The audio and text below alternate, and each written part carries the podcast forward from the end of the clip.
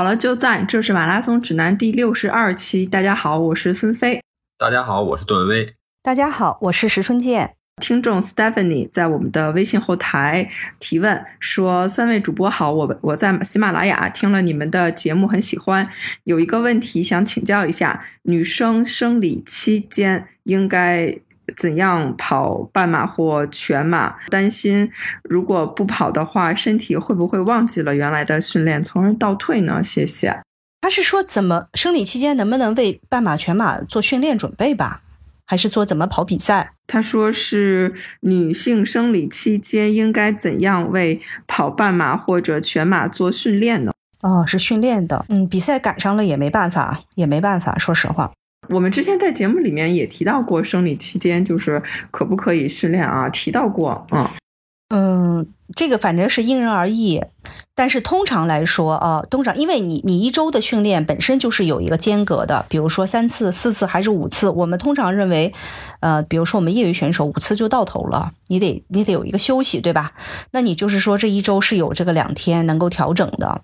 所以通常来说，女生的这个生理期它其实是有一点预兆的，它大部分情况下有的人比较准，有的人是有一点预兆，所以呃，生理期的头两天可以把它空出来。啊，就是第一天和第二天可以做一个全休，然后在这个全休的过程中，力量训练也不用做了，不要去做什么平板支撑啊、卷腹啊，啊，不要去做这些动作。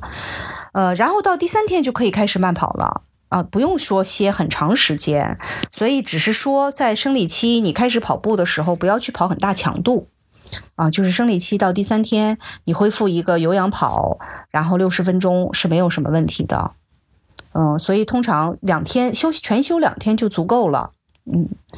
呃，然后如果你的生理期赶上比赛了，说实话，我自己是特别不幸的，经常赶上。那个，但是但是有时候，你比如说我的重庆马拉松，我是去年十一二月就报名了。那你说我有的时候没有办法推测那么准，说是不是准准的？我三月二十五号会生理期，对吧？我还是得照常训练，我的正常训练还是在进行。那结果到了那一天，我就赶上了。我那那那你说我就不跑了？所以其实我没有不跑，嗯，而且我生理期时候跑比赛，说实话也不止一两场了。但是你因为有的时候一些小比赛你可以放弃，有一些大比赛你准备那么久了。你要说你报了一个纽约马拉松，你到时候赶上生理期了，你说你不去了，这很难放弃，真的很难放弃啊！但是呢，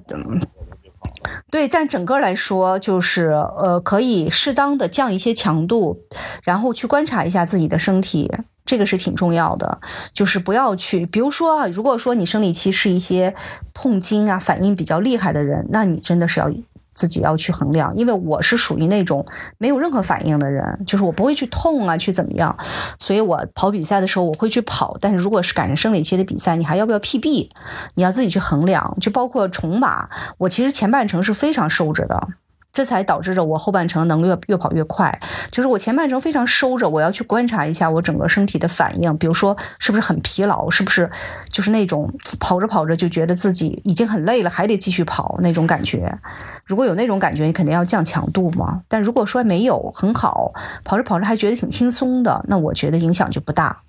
所以这个比赛赶上了，你就自己去判断。然后只是说在强度上要去自己观察自己的身体。生理期的这个跑步训练就是个体差异是非常大的。然后像一姐是就是比较比较幸运，然后是基本上生理期是没有什么不良反应的。然后我呢是生理期痛经会就是症状会比较明显，然后跑步以后其实痛经是很大的缓解了，但是还是我是就是。必须停停止一切的运动，就是什么舒缓的瑜伽什么的，我也做不了。就是，嗯，反正基本上得彻底休息四到五天吧。我觉得这个就是每个人的情况很不一样，所以就是，呃，我觉得跑者朋友们也根据自己的一个具体情况来进行调整吧。嗯，对对对。嗯，自己去调整。但总体上说，如果没有特别反应的话，有的人是生理期全休，那四到五天都不跑，就像他说的，那我四五天不跑，再跑起来也很痛苦啊。放了这么久，对这个有研究数据哈，我们就是说你的肌肉力量训练，它的半衰期一般是三到五天。就是说，如果你间隔三到五天以后不做相同部位的肌肉训练，它可能前面的训练就会。呃无效了。然后跑步呢是五到七天，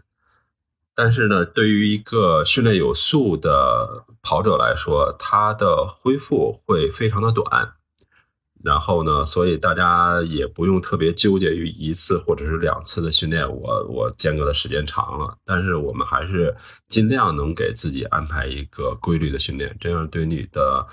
成绩的提高、习惯的养成，我觉得都是非常有帮助的，是这么一个情况。就是停止一两次的时候，不要太纠结。还有一个啊。停完了不要去补，比如说，呃呃，你周二、周三这一天原本安排的就是一个周二有一个稍微有一点强度的节奏跑啊，然后呢生理期，然后比如说周二、周三就休了，休了以后呢赶上周四了，你说那我周四把周二的节奏跑补了，要不然这周就一次节奏跑没了，哎，可是你别忘了你还在生理期呢，对吧？你去补这个强度本身就大，那么还有一点就是，如果说你即便说补了这个强度，你周六可能还有一堂课，你周六可能比如说有一个十五公里还是二十公里的一个跑步，那么周四和周六就隔得很近。他原本在这个计划中节奏跑在周二，其实就想让这个强度到周六之间至少有一个四天的休息，对吧？中间可能都是有氧。对，你就突然间说，哎，不行，我周二生理期了没跑成，我今天得把这个跑了。补了，就是跑步的作业不要去补，不要在乎。就像刚才我们那个段威所说的，不要去在乎你一次两次没跑就会造成多大的重大损失，非要去把它补回来。就是不要去补课，过了就过了，过了就翻篇儿，按照原有的计划继续的往下走。遇到生理期该调整调整啊，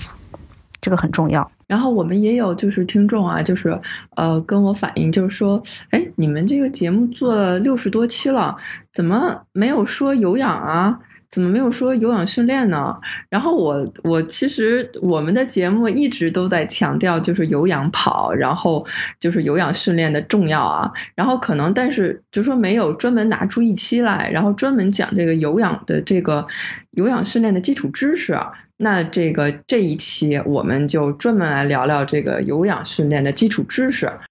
嗯，对对对，就是那个听众他是说，嗯，我听了那么多期节目了，我还是不知道什么叫有氧跑。到底什么叫有氧跑？嗯，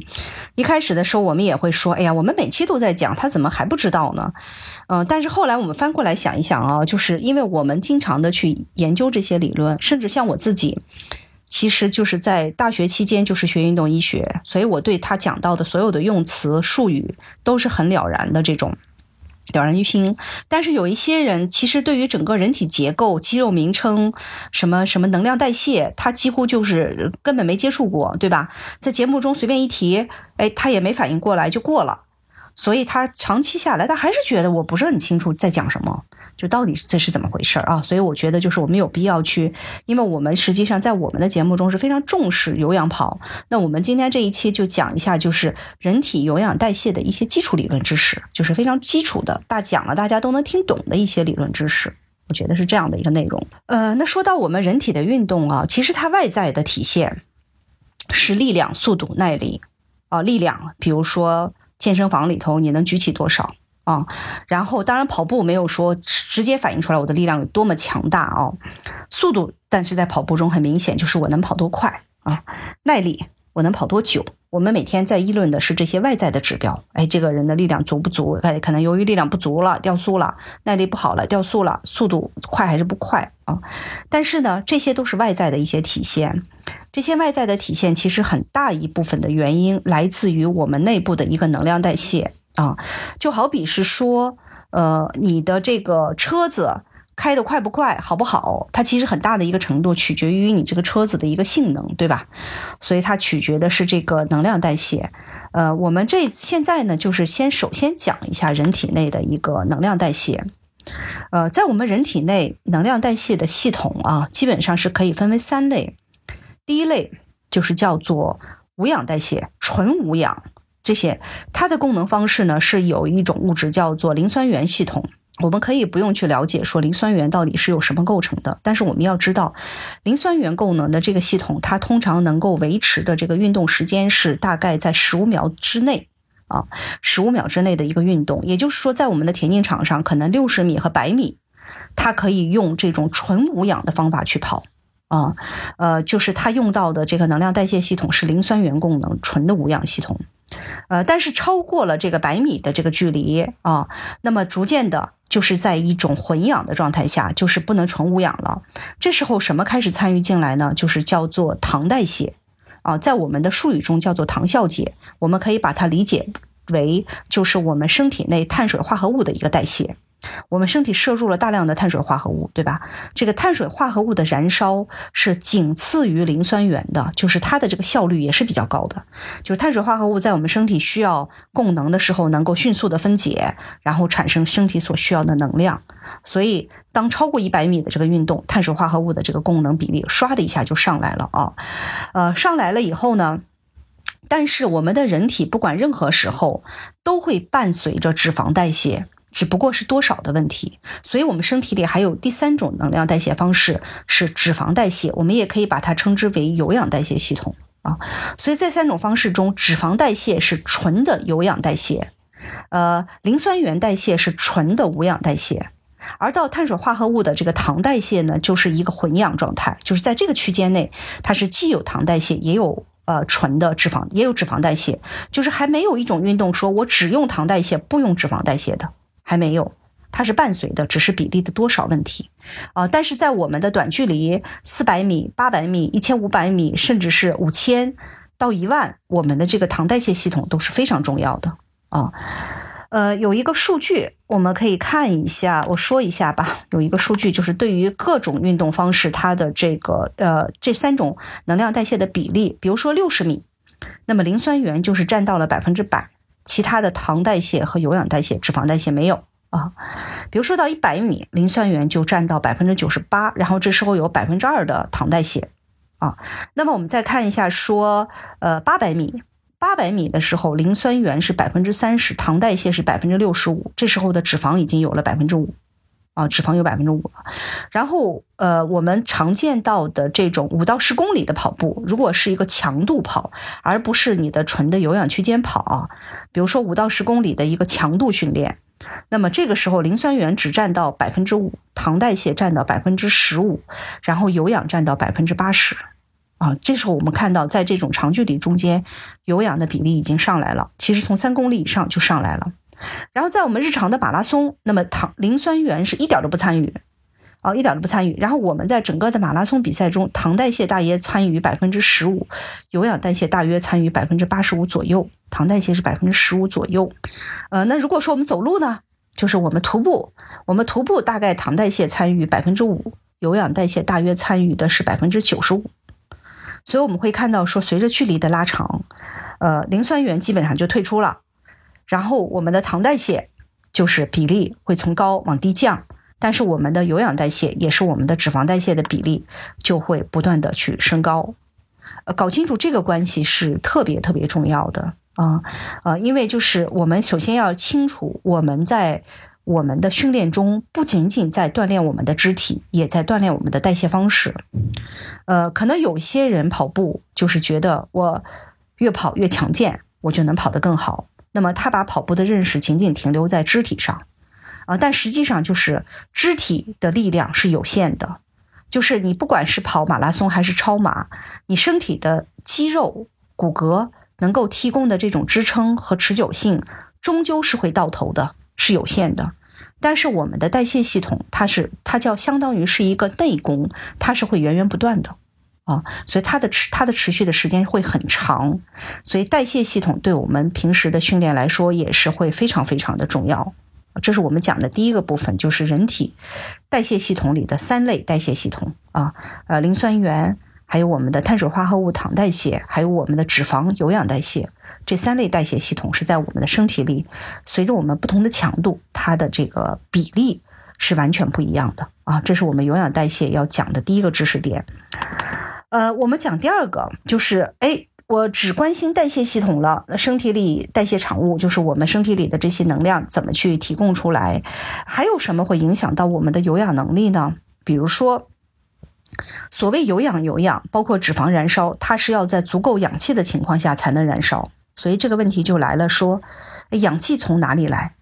那么氧气一定是我们吸入的，对吧？所以在这个过程中，在这个程序上，我们首先要吸进氧气。好，那就是说，影响到我们运动表现的，就有可能是我们吸入氧气这个环节。它实际上在生理的指标上，就是你的肺通气量，也可以叫你的肺活量啊。它是一个指标。比如说，我就是一个肺通气量比较小的人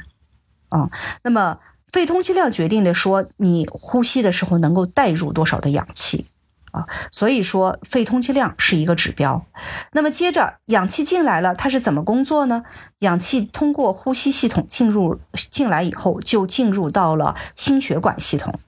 它是要通过我们心脏每跳动一下带出的血液，去把这个氧气带到我们的肌肉组织去供能。所以这个时候就存在了一个心输出量，你心脏嘣跳一下能带出多少血液？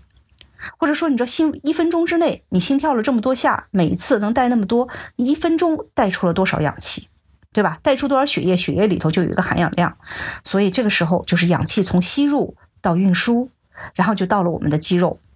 然后到了我们的肌肉之后呢，那也有一个问题，肌肉它到底有多少毛细血管能够容纳这些血流量，对吧？毛细血管越丰富，我们肌肉组织内的血流量就越丰富。那么接着就说，哎，我我的这个氧气通过血液带进来之后，我怎么去利用这个氧气？怎么利用这个氧气？在我们的有氧代谢中有一些非常重要的指标，比如说一种就是我们有氧代谢的加工厂，叫线粒体，它就像存在于我们肌肉中一个一个的工厂，对吧？是这些工厂是用来生产我们所需要的这个，把脂肪转化成我们所需要的能量。线粒体的数量是可以随着运动去改变的。这是肯定的，线粒体的体积也可以随着运动去改变。那么还有就是，我们这些所有的代谢，它也需要我们酶的作用。那肌纤维里头的酶，酶的数量、酶的活性是可以通过运动去改变的。啊，那么这里就是说，我们说到了氧气要通过呼吸把它吸进来，这个部分可以称之为供应。我们心脏往外泵血也可以称之为供应。哎，供应到外面之后，那么。在运输的过程中，就需要很多的毛细血管，需要我们很好的一个动静脉氧差，就是需要我们很好的一个心肺功能，然后把它运输到肌肉。好，运输到肌肉还不够，那就是要用通过肌纤维的这个线粒体含量、酶的活性啊等等，要去用这些氧气，就叫氧利用。所以整个有氧代谢的环节啊，是通过这三个，比如说氧气的供应、氧气的运输、运输，哎，氧气的利用这三个环节。都会得到一个相应的提升之后，那么整个的有氧代谢的水平才能得到一个提升。你说我身体里光堆积了大量的脂肪，我有的是脂肪，脂肪等着可以燃烧，对吧？说换句话说，我们我们身体里有多少脂肪呢？我们身体里脂肪的含量，每一个人随随便便如果仅靠脂肪燃烧是可以跑几十个马拉松的，啊，就是没有问题，脂肪含量是足够足够，几十个没问题。我们身体里糖的含量是多少呢？我们身体里的糖的含量，哪怕你是一个顶级的人，然后只靠糖代谢，你只能运动到二十五到三十公里。说白了就是这样啊。所以为什么我们要去讲有氧代谢，要去开发脂肪代谢啊？就是这个道理。那脂肪代谢，我们就要理解到说，光有脂肪躺在那儿不行，整个有氧代谢系统的氧气的运输、氧气的氧气的供应、氧气的运输、氧气的利用。相对来说都是非常重要的。呃，那么还有一个就是我们刚才通过不同的运动强度的呃三种代谢系统的比例，已经会了解到，至少有一个感觉，越慢的越长越慢的这么一个距离，它的有氧代谢的比例会越高，对吧？比如说五公里以上，有氧代谢就可能逐渐增长到百分之八十，马拉松在百分之八十五到九十了。越慢越长，有氧代谢的比例就越高。啊，那么这个就说明一个一个问题，就是我们在平时的训练中，如果想去开发你这个几十个马拉松的有氧代谢能力，需要做到一点就是慢。这就是为什么我们的节目在第一期开始就说慢跑比快跑重要，一直讲到现在。其实很多的这个我们的粉丝都是知道我们的节目一直在强调慢，对吧？也有很多人说，就是通过我们的节目知道，哎，人还得慢慢跑，别跑太快。啊，所以说我们知道了这个原理之后，只有慢才能动员到你的脂肪代谢，只有慢啊，你才能去锻炼你的这个第三个有就是有氧代谢系统的能量代谢。所以我们就是要慢。呃，在这个情况下，我们可以去说，那平时的快和慢，到底这个有氧代谢我是锻炼到没有？用什么来衡量呢？呃，可以说有两种衡量的方法啊。最精细的衡量当然是心率了。我们在节目中也讲过很多心率，就是你要在你的有氧代谢的心率范围内去跑步啊。通常来看，人的心率，如果我们以前说过一百一到一百三这个范围内是健身跑的心率，在这个心率范围内，一百三这个心率。你的这个脂肪代谢的比例是最高的，所以为什么我们说减肥健身的人一定要去慢跑，慢到一百一到一百三这个心率啊？呃，那么对于我们作为长期的马拉松这种爱好者的训练来说，一百三到一百五，通常情况下都是你的有氧心率，通常，但是有特殊，这种特殊可能在百分之十到二十啊。但是不管怎么样，你的心率都不要超过一百五十五，超过一百五十五之后，你的脂肪代谢的比例会迅速降低。会迅速降低，所以通常我们是控制在一百三到一百五比较好。呃，但是如果你的十公里跑，你吭哧吭哧跑累的半死的，才跑了个一百五十多的心率，不到一百六，那你就要就下限啊，就下限来看你的这个有氧心率。呃，在我们知道这个道理之后呢，我们在我们的训练中就要靠心率去控制。啊，刚才我说过，靠心率的办法是健身是在一百一到一百三啊，就能锻炼到我们的有氧代谢，也是我们的脂肪代谢。我们的这个有氧跑是在一百三到一百五，通常来说是能锻炼到我们的这个有氧心率。呃，那如果说有人不用心率带，尤其一些初跑者啊，他没有用心率带怎么办？那我们就推荐一个用呼吸去监控的方法。这个呼吸监控的方法，如果你是一个健身爱好者，就是为了减肥跑，通常我们说这个呼吸其实用鼻呼鼻吸就够了，就是你这个这个跑步的强度，鼻呼鼻吸就足够了啊。所以在跑步的过程中，尽量少的去借助嘴的呼吸，用鼻呼鼻吸来控制住你的这个运动强度。呃，那如果说是一个训练比较有素的人，你说我这个很难界定出我有氧和我这个混氧。到底是在什么样的一个？我也没有心率表啊，自己的体感就没有那么敏感啊。那么通常我们说人的最大有氧心率是可以持续的用鼻子吸气、嘴呼吸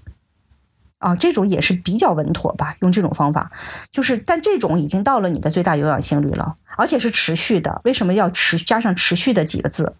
有的人跑步鼻吸口呼，鼻吸口呼一直很好，一分钟之后、两分钟之后就觉得憋得慌，倒两口。大喘两口，然后又开始鼻吸口呼，鼻吸口呼。那他其实这种就已经超过了他的最大有氧心率了啊。我们说的是你能够持续的、比较轻松的用鼻吸口呼去完成的啊，是这种这种就是能够控制在我们训练范围内的一个最大有氧心率。所以就是两种方式，一种方式就是用我们的心率去监控啊，还有一种方式就是用我们的呼吸。去监控我们的这个，就是不是在锻炼到我们的有氧代谢啊？呃，那么这里说到有氧代谢的时候呢，有的人会有一个呃误区，呃，因为我们在身体里其实有一个指标是能够比较好的反映我们的一个耐力水平的，就是最大摄氧量。最大摄氧量就是你每分钟每公斤体重消耗的氧气量。当然，你每分钟每公斤体重消耗的氧气量能够越多，就说明你的这个身体能够更好的去进行这种脂肪代谢，对吧？有氧代谢。然后呢，而且你的心肺功能也是很好，你的呃从氧气的这种运输、氧气的利用都会很好。所以有的人会认为说，哎，那么我只有跑，有人会发现他的手表有这样的一个现象，就是他的这个最大摄氧量是在跑强度的时候就会提高。所以有人说，那我想提高我的这个数据，我就去刷强度，刷完强度，我这个数据就会提高啊。呃，那么是不是这样一回事呢？其实最大摄氧量跟你的这个就是呃心脏的这个每跳动一下来提出多少的这个提供多少的氧气，都是有很多的很大的关系，对吧？其实有一个数据啊，就是我们普通人，我们心脏就是随着我们心跳的加快。我们心脏每跳一下能够输出多少的氧气？每跳一下输出多少的氧气，并不是呈一个完全直线上升的趋势。就比如说，心跳到一百三、一百五、一百六、一百七、一百八，不是说这个心跳带出的氧气就越来越多、越来越多、越来越多。它其实是有一个峰值的。这个峰值是在哪里呢？通常是在我们的这个最大有氧心率这个范围内。就是在最大有氧心率范围内，我们通常会心脏每跳出一下带出的氧气是最多的啊。然后呢，对于普通人来说，再往下可能就会随着这个跳动的增多，然后它的这个带出的氧气就会减少。所以其实我们在跑有氧跑的时候，是可以很好的练到我们的心肺，并不是说一定要跑一百六、一百七、一百八这种超大强度。才会去对你的心肺有一个锻炼，而有氧跑就练不到心肺。这种方法，这种说法其实是一个误区啊。所以你要坚持在，如果经常训练的人坚持在有氧心率，甚至是在最大有氧心率去训练的话，你的心肺功能是得到一个很好的提升。而且你会看到你的最大摄氧量其实是随着你的这个持续的有氧跑步的进步，然后你的最大摄氧量也是在提升的啊。这个数据也是可以反映出来的。嗯，在讲到这个有氧代谢的时候，还有一点啊要去讲，就是我们身体里，我们也说过糖代谢是有限的，然后我们的糖代谢只能提供到二十五到三十公里，而脂肪代谢是可以供我们跑几十个马拉松没有问题。那么这两者之间还有一个什么差别呢？就是人体的糖代谢会产生更多的代代谢产物啊，这种代谢产物，比如说表现在我们以前说过的这个自由基。糖代谢产生的自由基应该是脂肪代谢的四倍，啊，所以说当你身体里大量的依靠糖代谢的时候，你身体里是会堆积大量的这个自由基。我们也知道，自由基它就会去伤害你身体里的线粒体，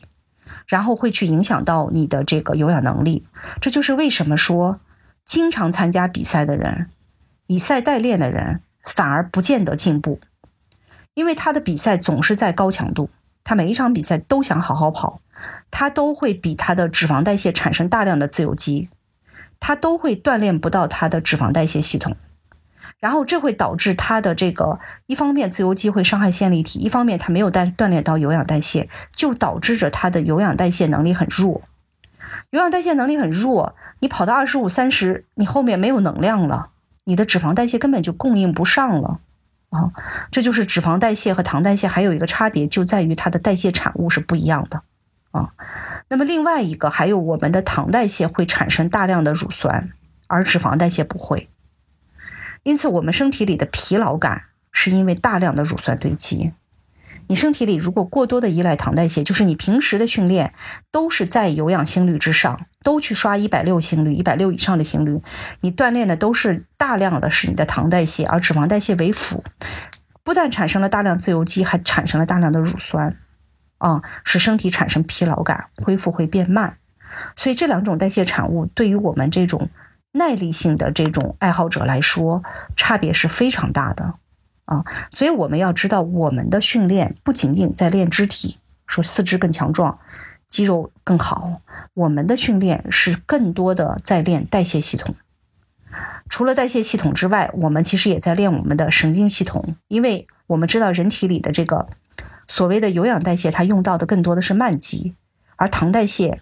和磷酸原用到的更多的是快肌。这就是为什么说百米、六十米的运动员，他的肌纤维是粗壮的，而马拉松的运动员，他的肌纤维是纤细的。在这种不同的训练方式下，他神经系统控制到的肌肉类型是不一样的，而这些慢肌被更多的调动起来。它才能够去提供更多的有氧代谢的线粒体，线粒体都是存在于我们慢肌的这些纤维中，啊，所以有氧代谢除了锻炼到我们的脂肪代谢的能力、氧气的运输啊、心脏的搏出，还会锻炼到说，哎，我们的神经系统是不是调动了更多的是慢肌纤维，是我们这种耐力性选手所需要的这种肌纤维，而这种肌纤维它更多的依赖的是脂肪代谢，它里头含有更多的是线粒体。啊，所以它其实差别是蛮大的。所以我们的训练不仅仅是肢体的训练，这种我们的所谓的叫做内功的训练是更重要的。我们用一个特别通俗的话说，就是好比一个习武的人，他的拳法只是一个外在的表现，而他的功力够不够是内在的。对吧？他是内功，所以我们看那些武侠小说的那个，就是武侠的电影片片，会有人那种呃，为了比如说英雄救美女，他那个施尽了全身的功法之后，他基本上整个内脏就不行了。所以他其实并不是说施尽了拳法之后骨头打折了，把别人打死了，或者是打打残了，他其实是伤的是内功，啊，就是在我们的训练中，就是我们的外在的这种肢体呀反应，都是我们的外在的这种拳法，而我们的这种有氧代谢整个系统和肌纤维类型的开发是我们的内功。所以其实就是内功，它是比外在是更重要的，相对来说是是更重要。而我我像我在这个培训的过程中，经常见到有一些学员，我一看他的肌纤维类型就比较明白，就是大腿特别粗壮，大腿的肌肉线条非常明显。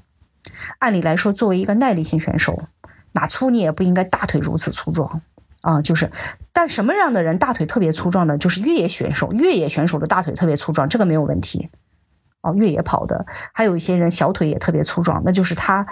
在训练的过程中过多的就是追求速度、发力、蹬地，他就是过多的去练到他肌肉力量这种类型，他就会导致着他跑得越多，他的肌肉越粗壮。但其实我们应该是说，我们随着我们的跑得越多，我们的肌肉更多的慢肌纤维被调动，我们的肌肉应该是更纤长才对。反正我自己觉得啊，我通过跑步这三四年以来，我觉得我的小腿比以前细了 因为我天生我天生是一个小腿比较粗的，因为我小时候住的那个地方是一个山区，我们就是和小伙伴特别多的，经常去爬山捡蘑菇啊，爬山什么玩什么打仗啊，就是要总之要爬山，要走山路，所以呢，我从小小腿就特别粗。我刚开始跑步的人就会有人问我说：“哎，你看你跑步跑的把小腿都跑粗了。”其实我自己知道，我从小小腿就很粗，呃，但是呢，我最近一年我自己感觉到我的跟腱在上移，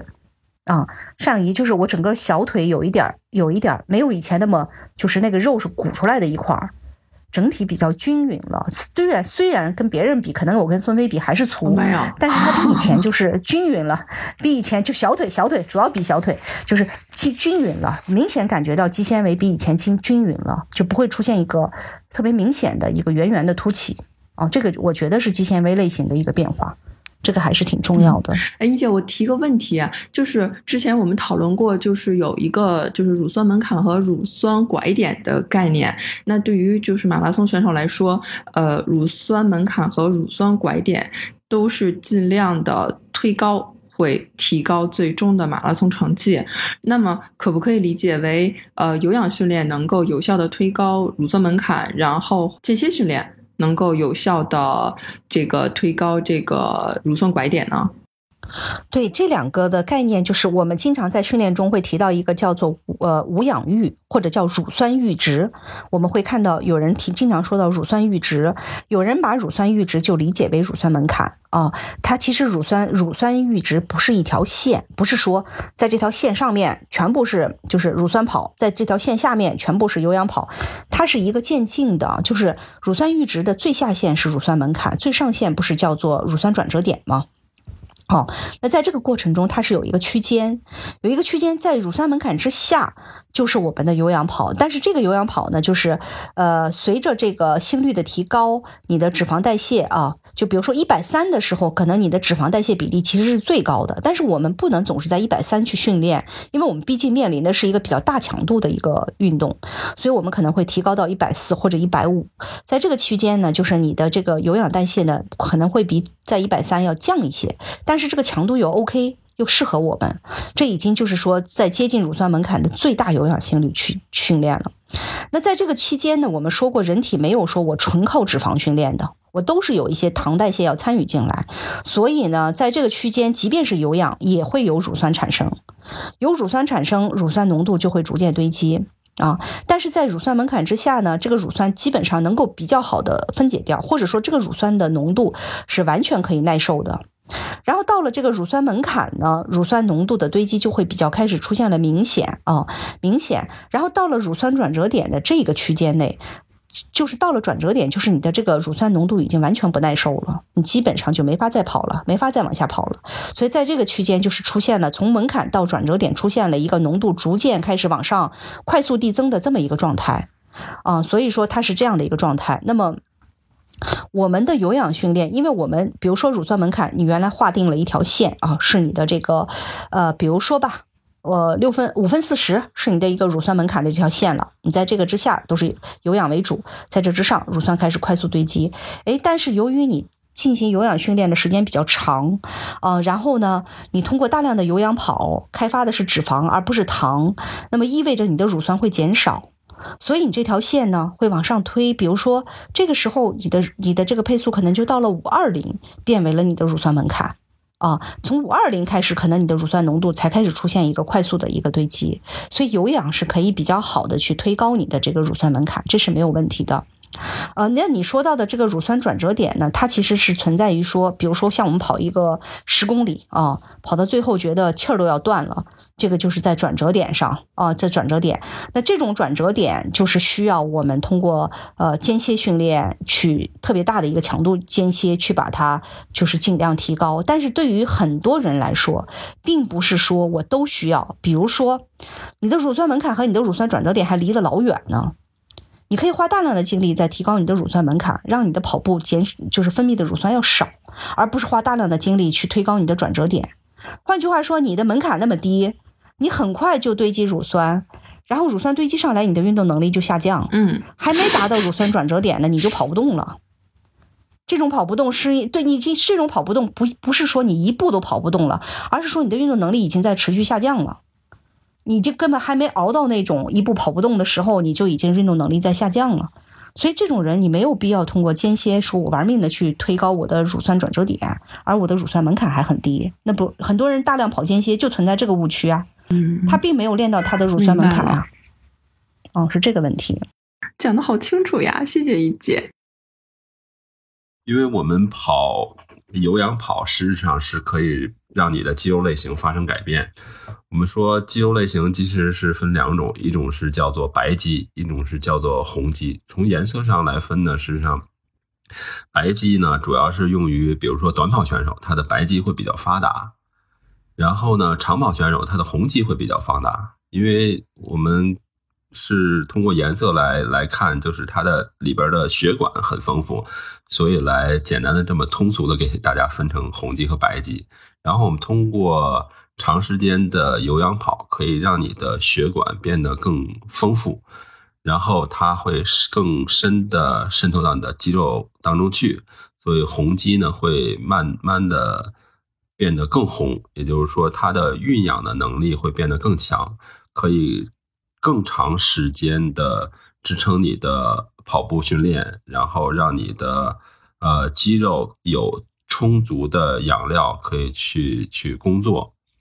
这就是我们所说的，就是有氧训练的一个更重要的呃作用。然后我们跑马拉松，事实上动用的也是红肌嘛。就是很多女生她跑步是为了减肥，让自己看起来更漂亮，然后更有活力。但是有一种现象，就是有的人就是跑得过多的话，会呃感觉会更衰老，就是好像就是老的会更快。这个是就是跑量过大吗？就是会造成这种，就是过度运动会让人会让人衰老。嗯，自由基那一讲我们讲过，嗯，其实就是自由基和皮质醇就是你代谢的一个产物嘛。呃，自由基是主要是跟跑量挂钩，皮质醇主要跟强度挂钩。也就是说，大强度的时候，你可能会产生更多的是皮质醇，而你的跑量过大的时候，就相当于你有氧代谢的那个糖代谢和脂肪代谢都会产生自由基，但糖代谢是脂肪代谢的四倍，就产生了自由基。而自由基实际上是我们人体里的一个就容易导致我们炎症甚至是致癌的这么一个物质。呃，如果你就是长时间大量运动没有得到一个有效的恢复。那么，呃，反映出来的可能就是你的脸色不好，食欲下降，比如说受伤炎症不容易好，呃，比如说甚至是失眠，就会带来这些。其实我在生活中已经遇到过一些跑友，呃，就是练得特别刻苦，但是呃，经过那么一两年的堆积下来以后。呃，首先脸色不是很好，再次，比如说近期我认识的一个跑友就出现了特别严重的感冒，甚至是发展到了支气管炎。再跟他聊，他其实这两年的训练中，他量是特别大，他几乎每周都要在奥森刷一个三十，周中也会跑，所以他其实已经出现了比较严重的失眠。啊，这些都是由于过度训练带来的一个亚健康状态。就是我们有没有一个就是量化的一个标准？就是比如说，呃，跑量多少，然后是比较健康的，还是说这个个体差异特别大，还是得大家自己把握？差异挺大的。那肯定是有差异，因为有这种刚开始跑的人，呃，可能月跑量一百对他来说都是天文数字。对对对。对吧？那种你像那个咱们节目中来过的那个郑敏，他当时四五百的跑量都很正常，呃，但是总体上来说啊，总体上来说，我个人认为，呃，即便是一个你想去破三的人，跑量月跑量在三百左右就足够了，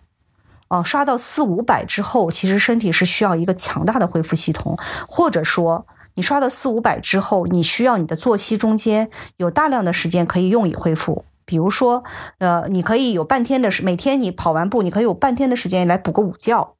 哦，你晚上有很好的睡眠，并且有很好的营养。如果你这些都没有，你刷这么大的跑量，你还要去上下班儿，你你还要去管家庭，还要管做饭，你没有时间恢复，身体恢复不过来。哦，所以有一些人，对，有一些人他就说，你看人家李子成一个月，你看跑跑多少跑量，还有谁谁谁，他一个月跑一千。我说那他们除了跑步就是睡觉啊，你可以 吗？是这样的。就是特别简单啊，恢复不了是不行的。专业运动员，你知道他用多少时间来睡觉吗？他每天下午要睡一个硕长的午觉，晚上十点钟就要收手机的，你就必须睡觉的。的确是，咱们有几个能做到？感谢大家收听马拉松指南，我们的节目每周三播出，也欢迎大家关注我们的社交账号，经常有福利送出。我们的微博是马拉松指南官微，官方的官。微博的微，我们的微信是马拉松指南播客，也欢迎大家关注主播的微博。我的微博是段威，喜欢阳光很好。我的微博是孙飞 runner，我的微博就是我的名字石春健，春天的春，健康的健。我们下周三见。